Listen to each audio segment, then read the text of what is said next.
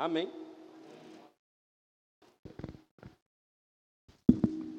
Você. Ah. Nesse período, o até ofertou na minha vida, irmãos. Amém? É viver pela fé.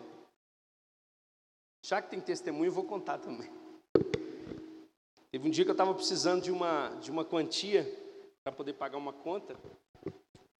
E eu e a gente ministrando aqui no culto na quinta-feira, no final do culto, um irmão chegou perto de mim e falou assim: Pastor, o Espírito Santo tocou no meu coração e pediu que eu te desse. E eu precisava de 100 reais, irmãos. Ele me deu 100 reais.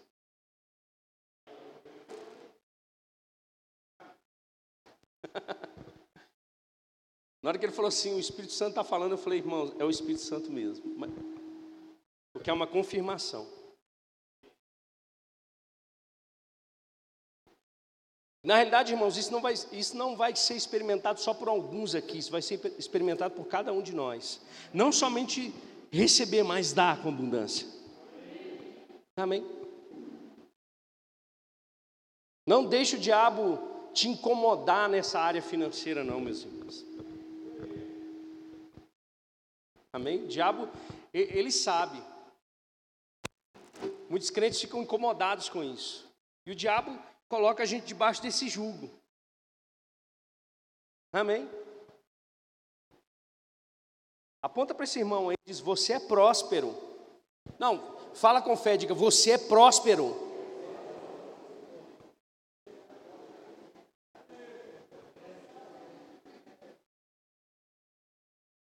Não vou pregar sobre prosperidade hoje, mas estou preparando uma mensagem que vai quebrar um bocado de bezerro de ouro.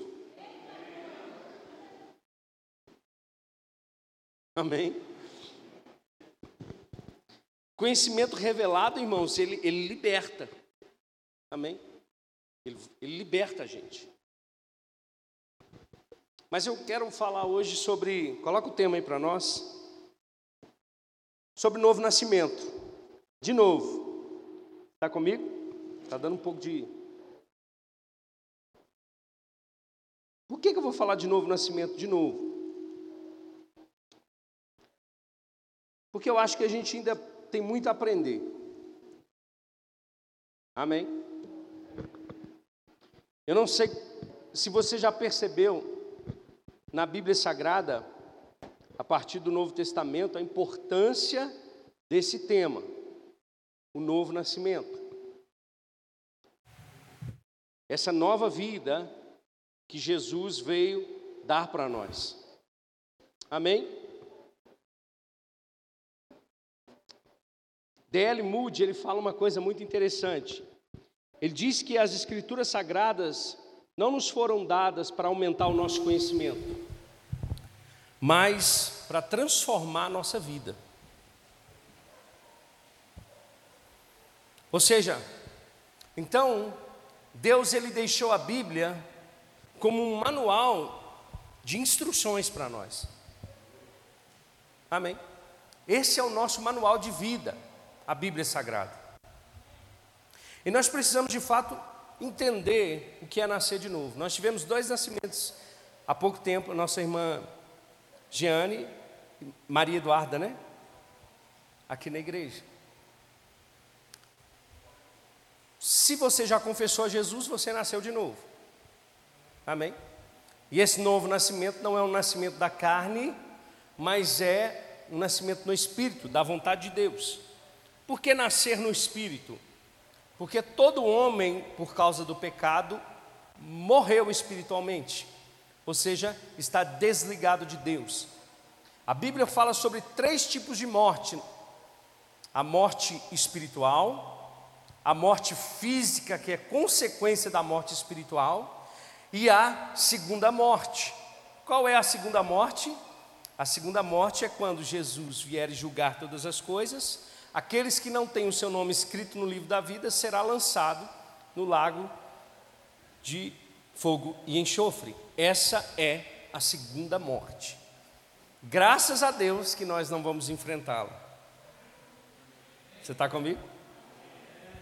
Agora, nós estávamos mortos nos nossos pecados e delitos, mas Deus nos deu vida por intermédio de Jesus Cristo. Sabe quando a gente vê um acidente e a pessoa ela escapa desse acidente, um acidente que poderia ter tirado a vida dela? O que que a gente fala? Essa pessoa teve um livramento, ela nasceu de Não é verdade? Ela está tendo uma segunda chance. Não é assim que a gente fala? Deus te deu uma segunda chance. A gente podia até pensar dessa maneira no novo nascimento também. Deus nos deu uma segunda chance. Mas eu pensando nisso, eu fui tocado no seguinte: essa é a nossa única chance. O novo nascimento é a única chance que o ser humano tem de se conectar de novo com Deus. O novo nascimento é a única chance que o ser humano tem de não viver eternamente no inferno. O novo nascimento é a única chance que nós temos de adorar a Deus de fato, em espírito e em verdade. Um novo nascimento é a única chance que nós temos de desfrutar das bênçãos de Deus, dos céus na terra. O novo nascimento é a única forma que nós temos de representar a Deus. No novo nascimento é que nós nos tornamos família de Deus. No novo nascimento é que nós somos chamados filhos de Deus. No novo nascimento é que nós deixamos a natureza pecaminosa para vivermos uma natureza vinda da parte de Deus em santidade e santificação. Tudo isso só pode acontecer por causa do novo nascimento. Amém? Então nós vamos falar um pouquinho sobre isso nessa noite. Eu nasci de novo, e agora? E agora? O que, que eu preciso fazer? Como é que é? Eu não mudei nada por fora. Eu continuo do mesmo jeito. A primeira coisa que nós precisamos entender é que o novo nascimento ele é interior, ele é interno, ele é no espírito. Nós nascemos de novo no espírito. Mas antes da gente entrar nos versículos que eu quero ler com você, eu quero deixar aqui algumas coisas que não significam novo nascimento. Amém? Você pode repetir comigo? Novo nascimento não é ter conhecimento teórico, não é frequentar uma igreja, não é fazer tudo certo, não é ter uma Bíblia, não é fazer obras sociais, não é trocar uma peça de roupa. Isso não é novo nascimento. Novo nascimento não é ter um curso de teologia. A gente sabe, Valtim falou sobre a história de Nicodemos, o Elba esteve aqui falando sobre a história de Nicodemos. Era um homem teólogo, mas das coisas da terra. Então, conhecimento teológico não faz você uma nova criação. Ir estudar numa, numa escola teológica não vai, não vai fazer você uma nova criatura.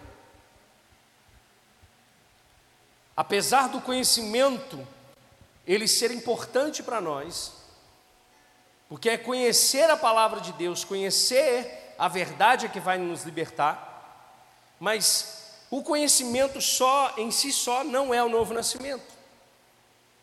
O novo nascimento também não é simplesmente participar de uma igreja. Tem muitas pessoas que frequentam igrejas, mas não são nascidas de novo. Amém? Elas não são participantes da família de Deus, elas simplesmente frequentam uma igreja.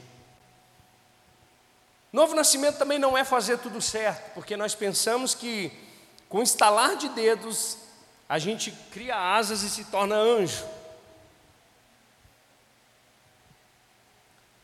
Verdadeiramente a Bíblia vai nos conduzir sempre em triunfo, amém?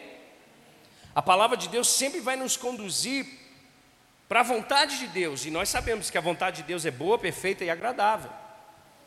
Mas não significa fazer tudo certo. A gente ainda está em processo de transformação. Você está comigo? Então não se engane em pensar que na igreja todo mundo vai fazer tudo certo.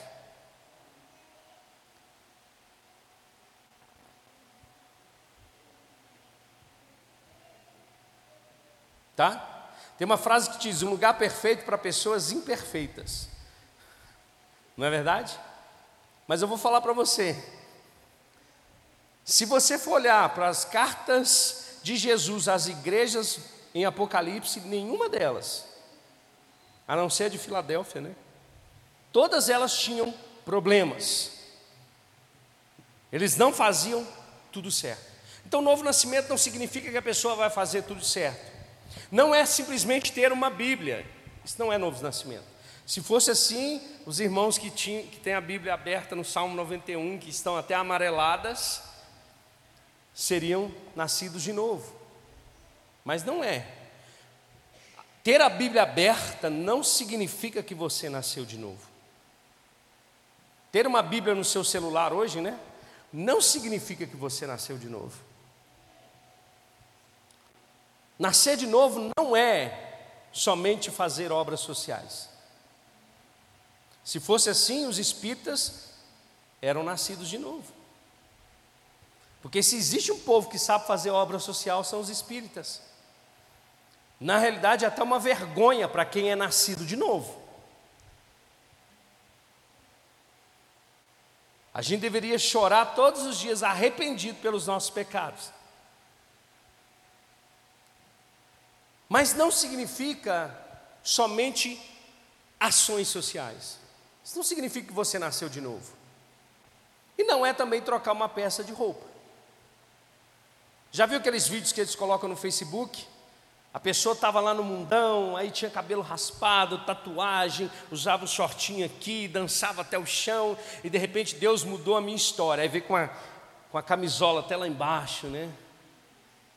Com coque. Mas isso tudo é externo. Quem garante que nasceu de novo? Então nós vamos aprender mais um pouquinho sobre o que é nascer de novo. O novo nascimento, ele afetou o meu passado, diga, o novo nascimento afetou o meu passado, o meu presente e o meu futuro. Essa decisão de Cristo morrer na cruz, nos substituindo e disponibilizando para nós o nascer de novo, transforma o nosso passado, presente e futuro. O nosso passado por quê? Abre comigo aí 2 Coríntios capítulo 5. 2 Coríntios capítulo 5, verso 16. 2 Coríntios 5, 16. Amém? Olha só o que vai dizer assim. Põe na NVI, por favor. Coloca na NVI aí. De modo que, de agora em diante, a ninguém mais consideremos do ponto de vista humano ou pela carne. Ainda que antes tenhamos considerado Cristo dessa forma, agora já não, já não o consideramos assim. Não consideramos mais ninguém do ponto de vista da carne. Que, que Paulo está dizendo? Da mesma maneira que Cristo agora, ele tinha vindo em carne, ele nasceu de uma virgem, e nós o vimos, nós não, né, os discípulos, o viram em carne, agora não consideramos mais porque ele foi glorificado, transformado.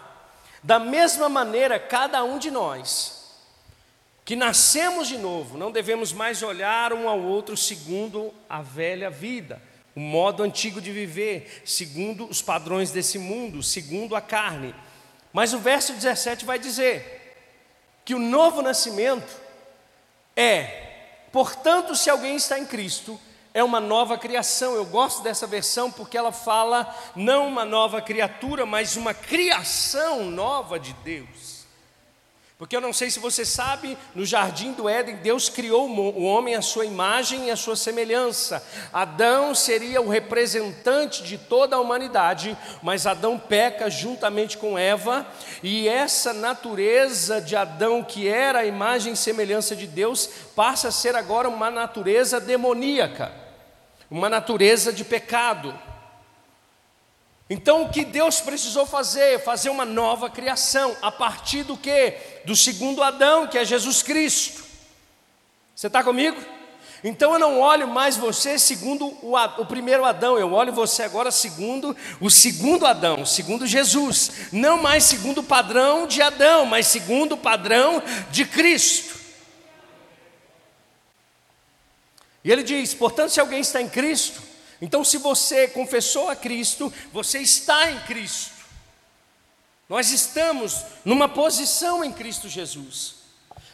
Se alguém está em Cristo, é uma nova criação. As coisas antigas, o meu modo velho de viver, a minha antiga maneira de viver, já passou.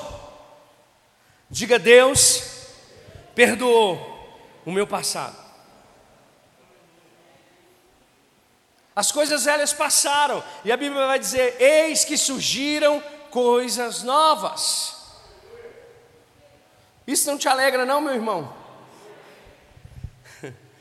Aleluia. Talvez para alguns você ainda é o filho da, da, da Maria, mãe do João. Mas para Deus você é filho dele agora. Você está comigo? Ah, é o filho. Não é assim que eles olhavam para Jesus? É o filho da Maria e do José. É o filho da Maria e do José. Mas para Deus ele era o filho amado a quem ele tinha prazer. Então, se eu nasci de novo, o meu passado não me atormenta mais, o meu passado, irmãos, foi cravado na cruz do Calvário. Aquilo que eu vivia, a velha natureza, a vida de pecado, está no meu passado que foi encravado na cruz do Calvário. Aleluia. O diabo não pode mais usar o seu passado para apontar o dedo para você, dizendo: Está vendo como você era? O diabo não pode fazer isso mais, ele não pode chegar diante de Deus e falar assim, mas ele fez isso no passado. Se ele fizer isso, ele vai falar assim: Meu filho Jesus já pagou o preço. Aleluia. Isso que Paulo escreve aos Colossenses, dizendo que o escrito de dívida foi encravado na cruz do Calvário. Aquilo que nós devíamos a Deus, Jesus levou no nosso lugar. Então ele pagou o preço. Diga, Jesus transformou o meu passado. Amém. Agora, existe algo que ele está fazendo no presente, na nova criação. Lá em Gálatas capítulo 2, abre comigo lá, verso 20. Aleluia. Gálatas 2, verso 20.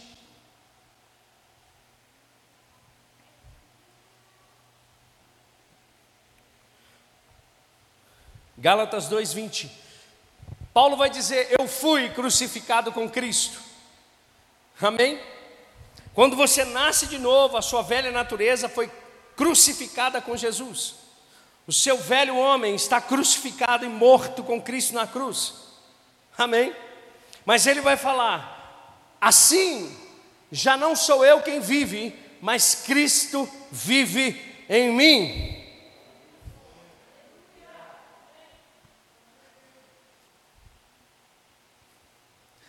Você tem Cristo habitando em você, você tem a vida de Deus você tem a vida de Deus fluindo de você.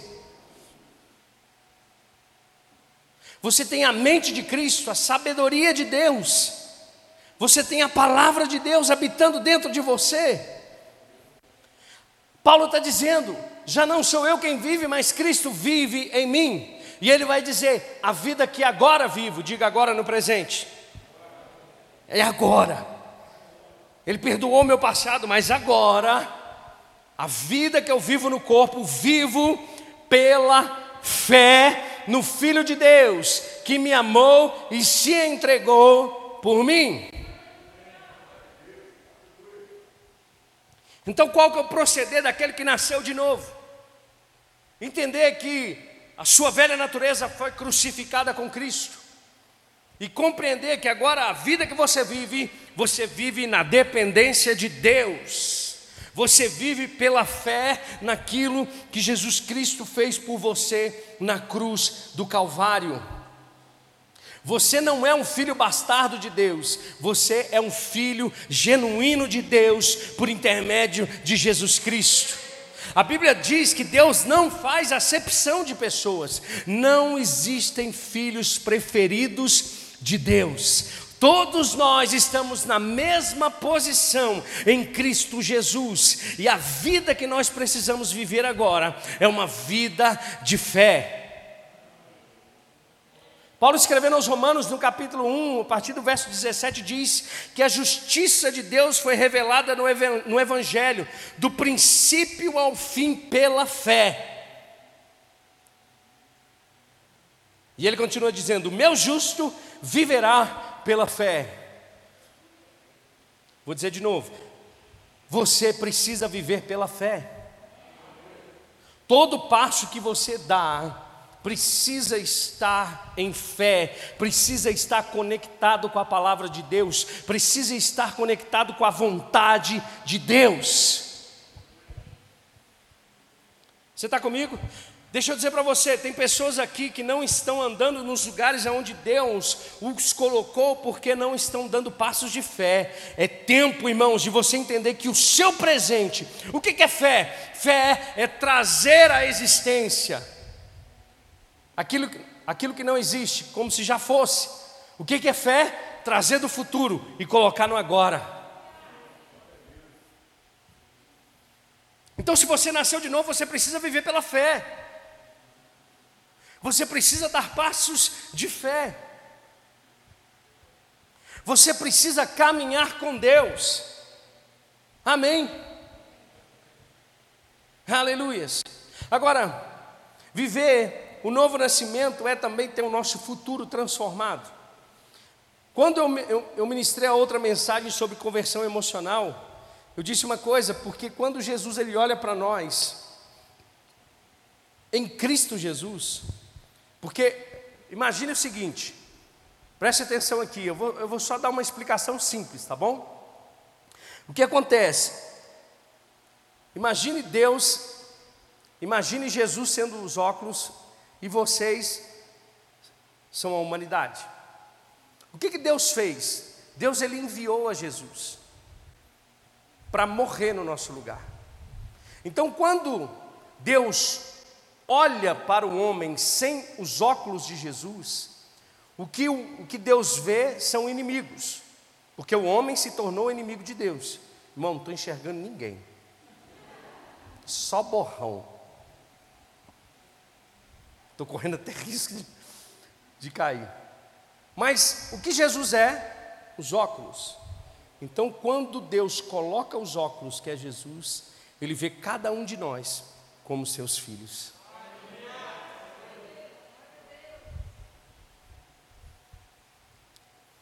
Agora, Deus também trabalhou no nosso futuro. Se existe uma coisa, irmãos, que transforma a vida do homem, é saber o destino dele. O que vai te dar propósito de vida é saber o seu destino, porque se você não sabe o seu destino, qualquer lugar serve.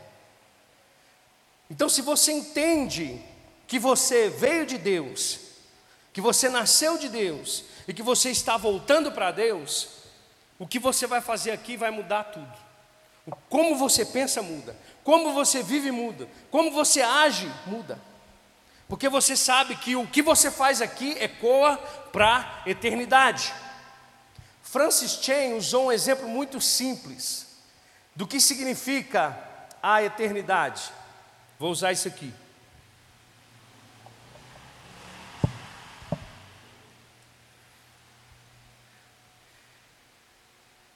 Você está vendo esse, cabo, esse fio aqui do, do, microfone? A nossa vida na terra é isso aqui. É só esse pedaço. Agora, o que nós fazemos aqui determina toda a eternidade. O que você vai fazer nesse espaço de tempo vai ecoar para toda a eternidade. Deus, ele viu. Deus, ele nos conhece antes mesmo de, nos, de cada um de nós nascer.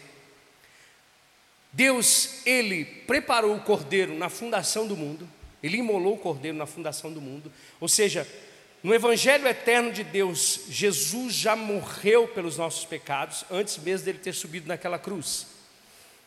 Quando Jesus sobe na cruz, ele transforma o nosso passado.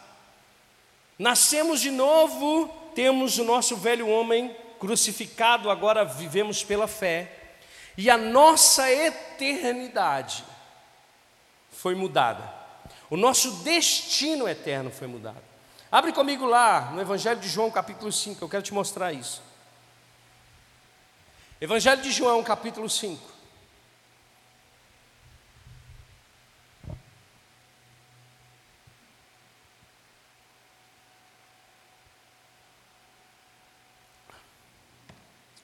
Verso 24. Jesus vai dizer o seguinte: Eu asseguro. Olha só, Ouvir a palavra de Deus, ela é segurança para mim e para você, amém? Eu asseguro, quem ouve a minha palavra e crê naquele que me enviou, tem a vida eterna. Quantos creem em Jesus aqui? Então, olha que no pacote da salvação você recebeu a vida eterna.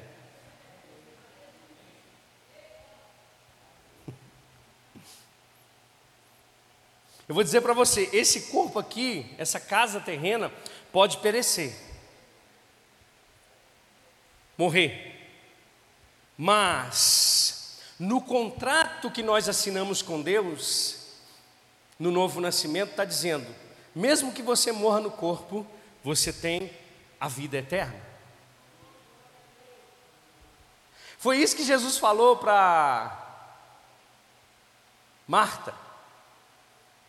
Aquele que crê em mim, mesmo que esteja morto, ressuscitará.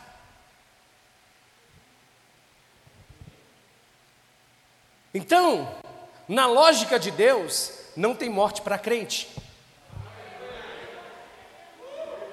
Ele já passou da morte para a vida. E é isso que Jesus vai dizer. Eu asseguro que quem ouve a minha palavra e crê naquele que me enviou, tem a vida eterna e não será condenado. Já passou da morte para a vida. Por que, que você acha que o diabo fica louco? Porque ele não pode acabar com os planos de Deus. Ao meu respeito e ao seu respeito. Você entende? O diabo não pode te matar mais, irmão. Ele olha para você e fala: se eu fizer isso, eu estou promovendo ele para o céu, porque ele já tem a vida eterna. Oh, aleluia!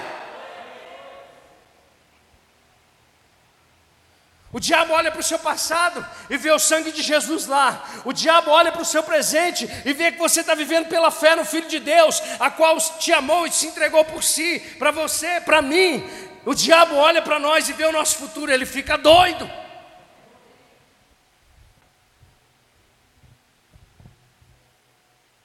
Aleluia.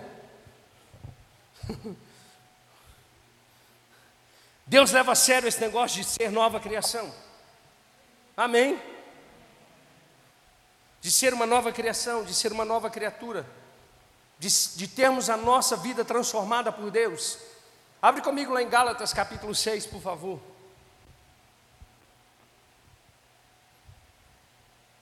Gálatas capítulo 6, verso 11.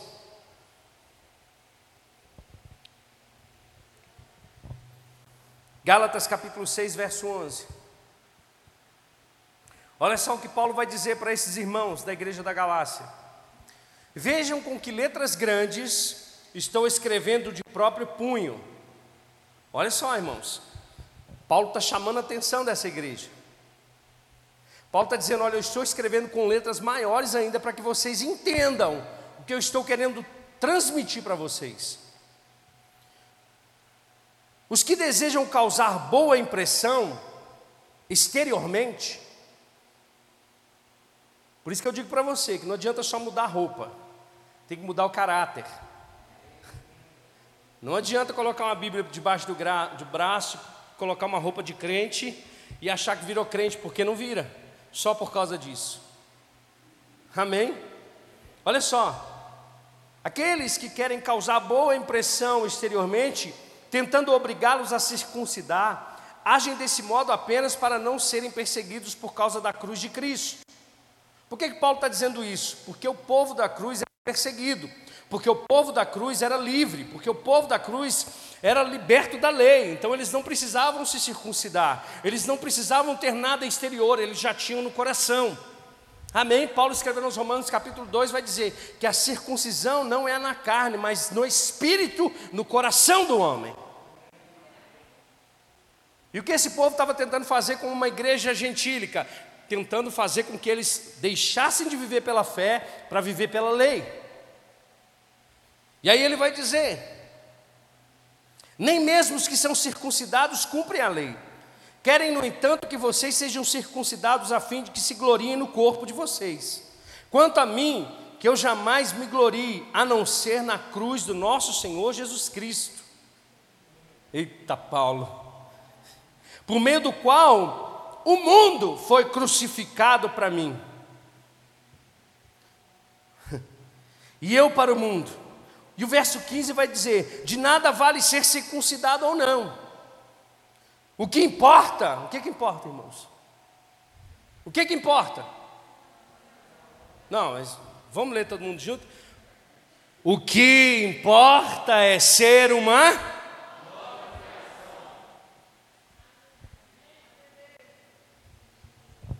O que Paulo está apontando, não adianta liturgia, não adianta é, cumprimento de leis, não adianta nada exterior se o interior não foi mudado, se o interior não foi transformado. Então Paulo está dizendo: o que importa para mim e para você é que nós precisamos ser uma nova criação em Cristo Jesus. Agora, ser nova criatura implica para nós uma mudança completamente é, radical na nossa vida. Amém? Às vezes você vai achar estranho esse termo nova criação, mas é a Bíblia que está dizendo. Deus criou uma nova criação, Ele fez tudo novo. Nós somos um povo, irmãos, que na realidade é um povo que anda debaixo da vontade de Deus. Amém? Nós também somos discípulos de Cristo. Ou seja, nós temos como espelho o próprio Filho de Deus, Jesus Cristo. Amém? O nosso desejo é viver para a glória de Deus viver uma vida que glorifica a Deus, tanto no corpo, quer seja na alma e no espírito. Ou seja, então tudo que nós fazemos agora, fazemos em santificação a Deus. Amém? Então é uma vida completamente radical. O mundo foi crucificado para nós. Nós não temos mais o mesmo prazer e desejo das coisas do mundo, das coisas da velha natureza. Agora, o que nos motiva é a inspiração de Deus, é viver para glorificar ao Senhor. Você está comigo? Quando Deus olha para mim, para você, irmãos, Ele vê louvor. Amém?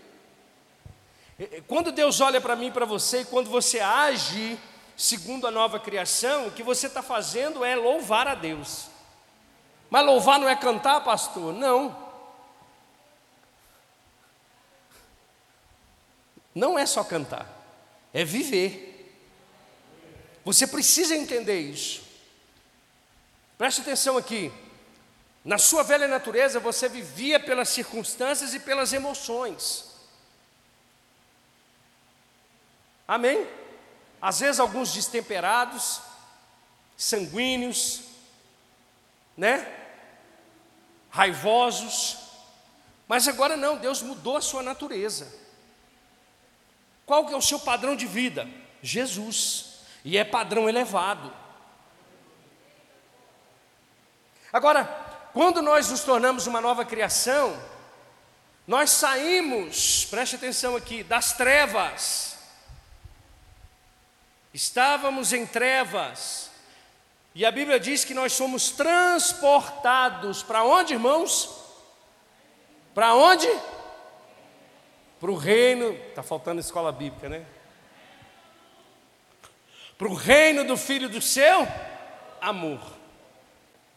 Em breve nós vamos preparar uma, uma, uma série de mensagens só sobre o reino de Deus. Mas a Bíblia está dizendo que eu estava no mundo em trevas, e Jesus me transportou para um reino, diga um reino, aonde existe um único rei, que se chama Jesus. Agora, Ser participante do reino de Deus é carregar das verdades contidas nos céus aqui na terra.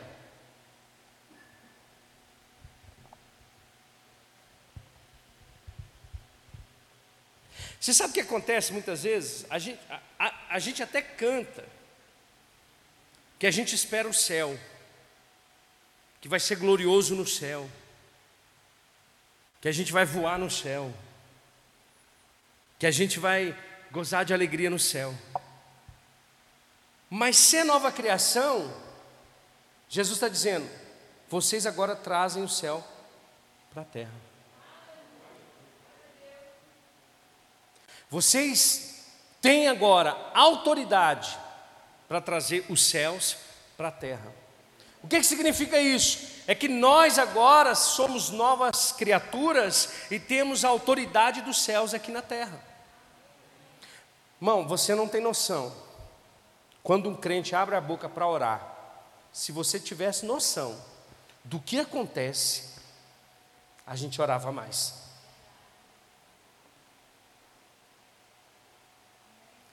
Próprio Senhor Jesus diz: aquilo que vocês ligarem na terra, terá sido ligado no céu. Tem uma conexão agora. No céu tem tristeza, tem choro, tem doença, tem morte. Então por que, que a gente vive isso aqui?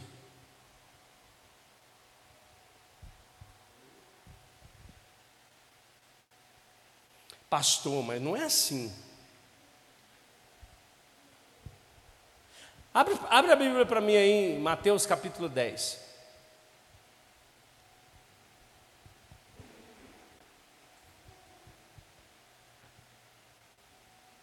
Mateus capítulo 10. Diga: Eu nasci de novo e pertenço ao reino de Deus. Chamando seus doze discípulos, deu-lhes autoridade.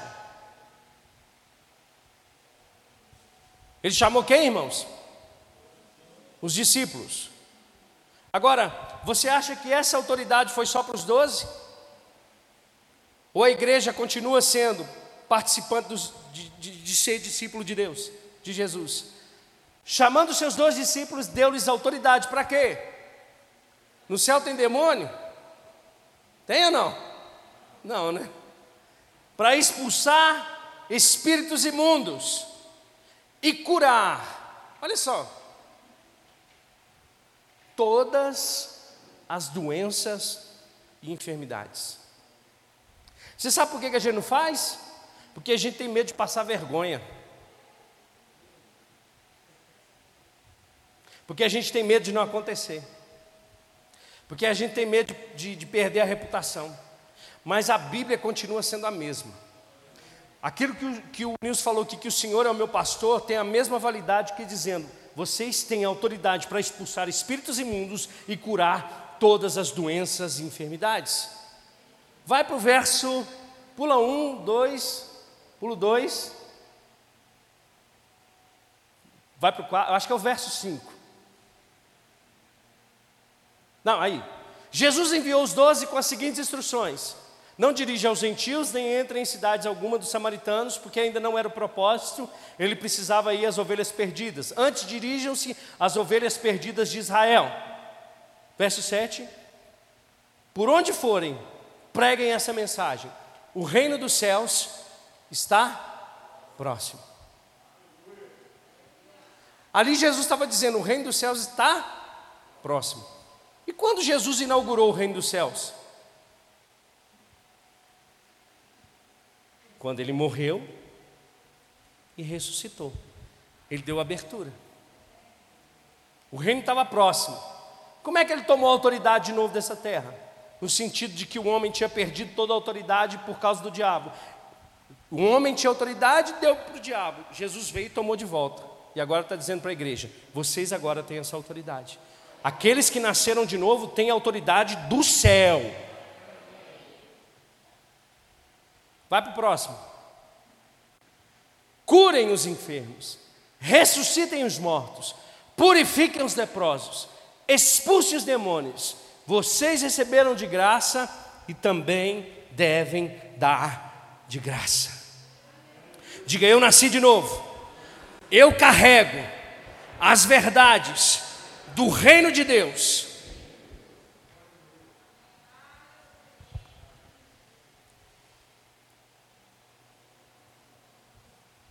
Por que, que eu saí das trevas e vim para o reino do, do seu amor? Porque agora tudo que Jesus trouxe para a terra, da vontade de Deus nos céus, agora cada um de nós carrega.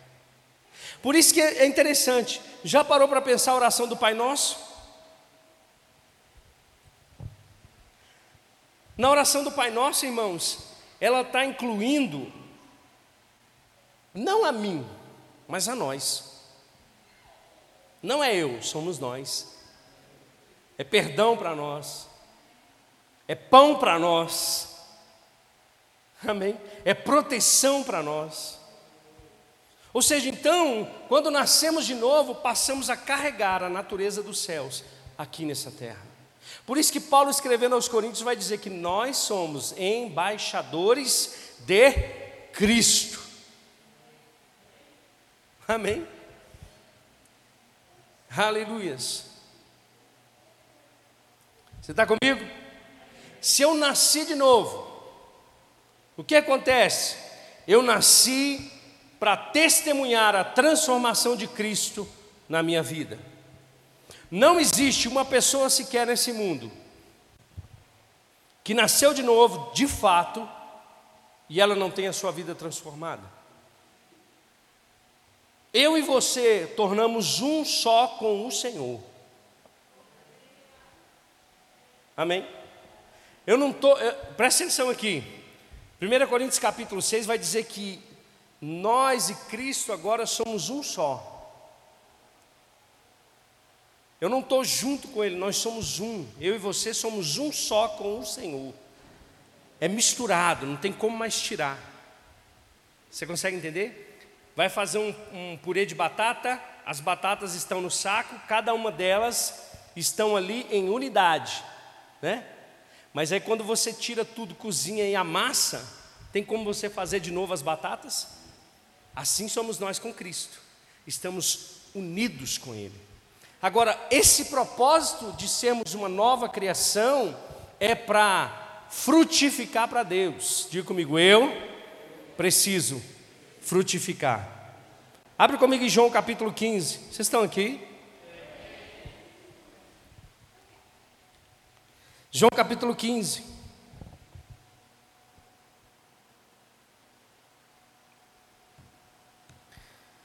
Quando você olha para uma árvore, você consegue imaginar a árvore e os galhos separados? É tudo uma coisa só, não é? Você não olha para a árvore e fala assim, nossa, a árvore do galho, ou o galho da árvore. Você fala uma árvore. Está tudo junto. E é isso que Jesus vai dizer para nós em João capítulo 15, verso 1. Se nós nascemos de novo, o que Jesus está dizendo é que eu sou a videira verdadeira e meu pai é o agricultor. Todo ramo que estando em mim não dá fruto, ele corta, e todo o que dá fruto ele poda, para que dê mais fruto ainda. Vocês já estão limpos pela palavra que os tenho falado. Permaneçam em mim e eu permanecerei em vocês. Nenhum ramo pode dar fruto por si mesmo, se não permanecer na videira. Vocês também não podem dar fruto se não permanecerem em mim. Eu sou a videira e vocês são os ramos. Então, se nós nascemos de novo, irmãos, os frutos que nós damos são os mesmos frutos que Jesus. Amém. E eu já quero encaixar uma outra coisa aqui relacionada a ser, a permanecer em Cristo. Não tem como, e é um engano dizer eu sou a igreja. Não, pastor, eu congrego em casa porque eu sou a igreja. Não, você não é a igreja. Nós somos a igreja. Se nós nascemos de novo, nós estamos conectados com Cristo.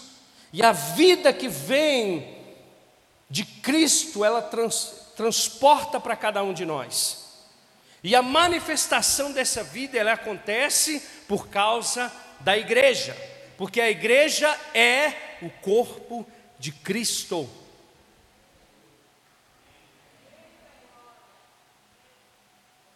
Então não tem esse negócio de desigrejado. Você não pode ser desigrejado, você não pode congregar com a sua televisão, você não pode congregar pelo YouTube, não existe isso. A Bíblia diz que, lá em Hebreus, que nós devemos estimular uns aos outros, e não devemos deixar de congregar. A palavra estimular é afiar, é um ferro afiando outro ferro. Sabe o que significa isso, né?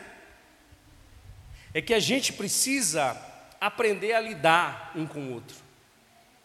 A gente precisa ser suporte um para o outro. A gente precisa amar uns aos outros. A gente tem muita facilidade, irmãos, de amar aqueles que estão lá fora, mas muita dificuldade de amar aqueles que já são da família de Deus. A gente faz muito o seguinte, nossa, mas tadinho, não tem Deus. Mas quando é um irmão, a gente quer pisar em cima. Quando é irmão, a gente quer tirar o cisco do olho, esquecendo que tem uma trave no nosso.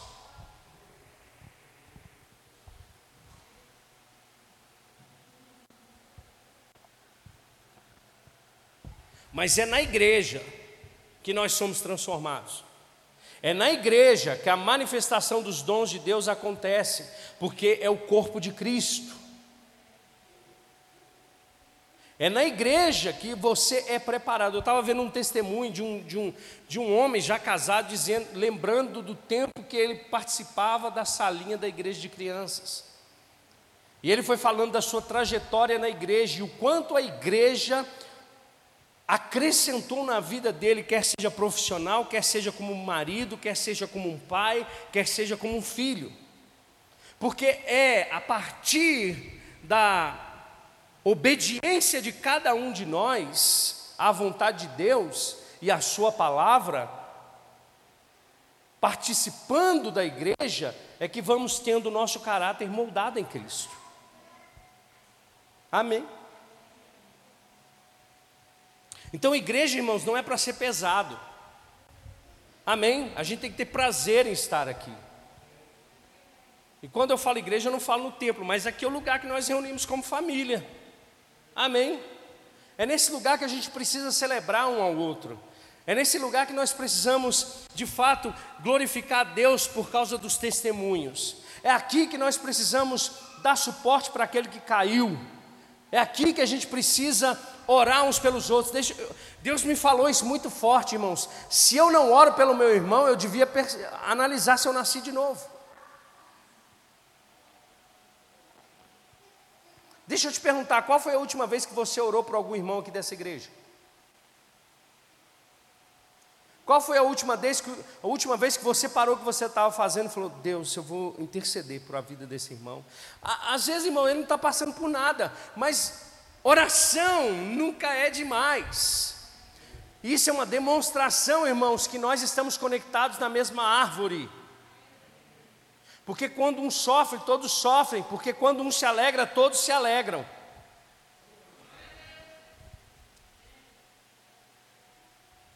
Porque é aqui que os seus dons vão ser aflorados e é aqui que esses dons vão, vão ter valia.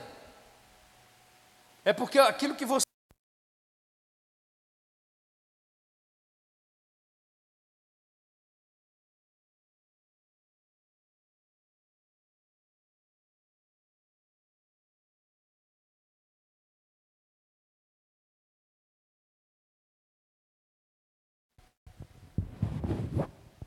Terceiro já, irmãos. Porque aqui nesse lugar, irmãos, que nós vamos manifestar da parte de Deus aquilo que Ele colocou para nós fazermos. Cada um de nós é um membro específico da parte do corpo de Cristo. Quando eu olho para o Patrick, não tem como eu ver o Patrick só a cabeça. Tem um cabeção, né? Mas, Mas eu, ele está aqui por completo, irmão. Os dois braços estão aqui, as duas, graças a Deus, né? as duas pernas, os dois olhos, os dois ouvidos. Não tem como. Então, quando nós nascemos de novo, nós somos introduzidos nesse lugar. E cada um de nós tem uma função. Amém? A servir. Nós nascemos de novo, diga eu nasci de novo, para servir a igreja de Deus. Você tem que observar isso. Algum lugar você vai se encaixar. Algum lugar você vai servir o seu irmão. A Bíblia diz que nós devemos servir a Deus, servir ao próximo e servir ao mundo, irmãos. Amém. Não tem como a gente ter relacionamento só com Deus se não tiver com o irmão. Por isso que a Bíblia diz: ó, se você vai trazer alguma oferta, tem problema com seu irmão, deixa a oferta lá no altar, vai lá, resolve o seu problema com seu irmão, volta e depois oferta. Porque não adianta, isso não é adoração, não existe só adoração vertical, tem que ter horizontal também. Eu tenho que ser participante da vida cotidiana dos santos. Você está comigo? Então nós nascemos de novo para isso. O nosso passado, irmãos, resumindo, já foi perdoado por Jesus. No nosso presente nós vivemos pela fé. E o nosso futuro já está lá no contrato, vida eterna com Cristo. Sou participante do reino de Deus, ou seja, Ele estabeleceu uma autoridade no nome de Jesus, que é só a igreja que tem. Amém? Fica de pé comigo. Cadê o ministério de louvor?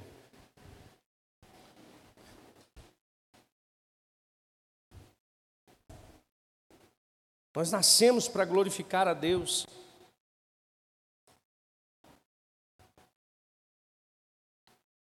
Nós vamos participar da ceia. Mas antes eu quero fazer uma pergunta aqui. Tem alguém que deseja nascer de novo? Tem alguém que deseja entregar sua vida para Jesus, que ainda não entregou sua vida para Jesus? Tem alguém aqui no nosso meio que quer confessar Jesus como Senhor e Salvador? Que deseja viver essa vida? Que talvez está aqui e ainda não entregou a sua vida para Jesus, que quer ter o seu passado perdoado, o seu presente transformado e a sua vida eterna garantida. Tem alguém? Se estiver, levante a sua mão, quero orar por você, em nome de Jesus. Todos são salvos? Amém. Uma das, das coisas que nós fazemos é participar da mesa do Senhor, quando nascemos de novo. Amém? O novo nascimento é algo interior. O batismo nas águas, inclusive nós já vamos preparar um batismo, amém?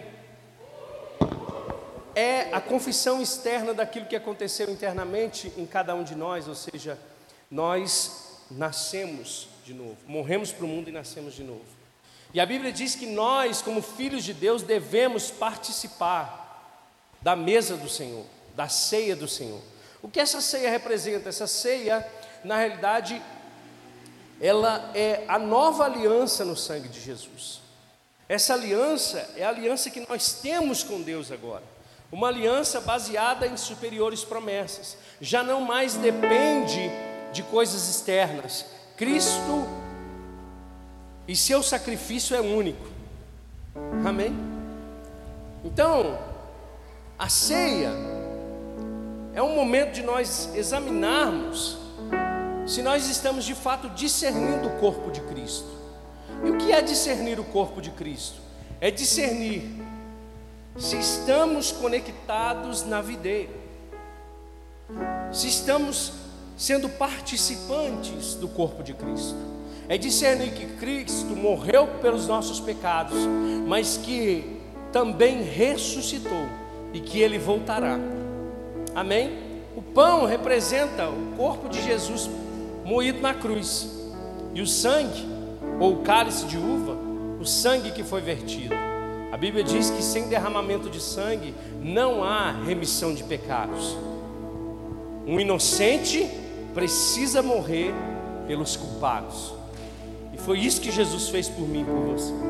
Todos nós éramos culpados diante de Deus, mas Jesus Cristo pagou a minha dívida e a sua dívida.